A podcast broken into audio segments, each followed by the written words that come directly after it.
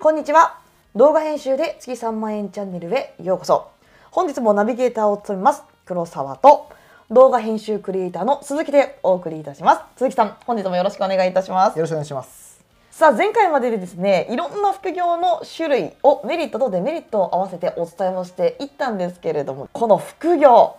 手軽に稼げるって聞いたのにどれだけ頑張っても5,000円すら稼げないじゃないかうんっていう声よく聞きませんか、まあ、そういうのなかなか難しいですようね。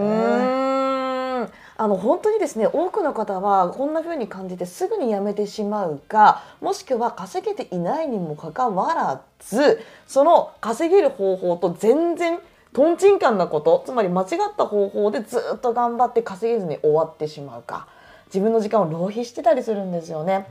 もうそれってすごくもったいないなとは思っているんですけれども私も今までにいろんなことに手を出してきたので稼げず終わってしまうというのもすごくよくわかるんです。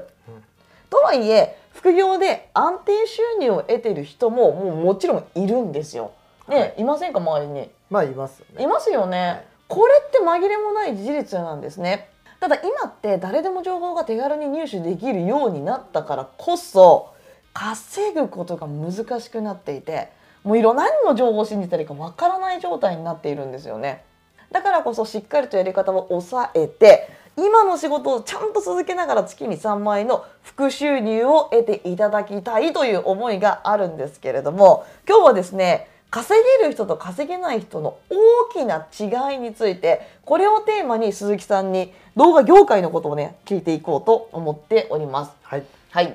どうですか？周りで。今鈴木さんは動画で編集者としてですね仕事としてあの食べていってると思うんですけれども、はい。みんながみんなそれができるかって言ったらそんなことはないような気がするんですね。そうですね。実際にちょっとねお話を聞いた中でこういう動画のスクールに行っていてそこから仕事を受けるようになったっていう話も聞いたりはするんですけど、その動画スクールの生徒さんって全員そうやって今動画で食べてってたりするんですか？いやほとんどいないですね。あそうなんですか、うんへえそれってなんなんででしょうね？まあそこは単純にですね、まはい。ず一番単純にそのスクールでね入った時にはみんな動画やりたいって言って入ったけど、その動画編集をまず続けてない。っていう人は、まあねそもそも今動画すら作ってないんじゃないの？っていう人はかなりいると思いますね。まあ全員とねその後も会ってるわけじゃないんでやってる人もいるかもしれないですけど、まあ続けてないから単純に仕事にはならないっていうのはまず一個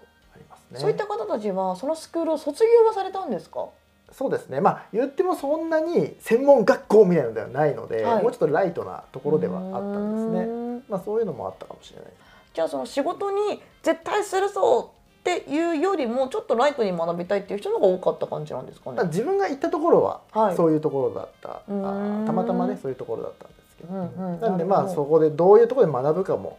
まあ、それでもだいぶ変わってはきますけうれども、うん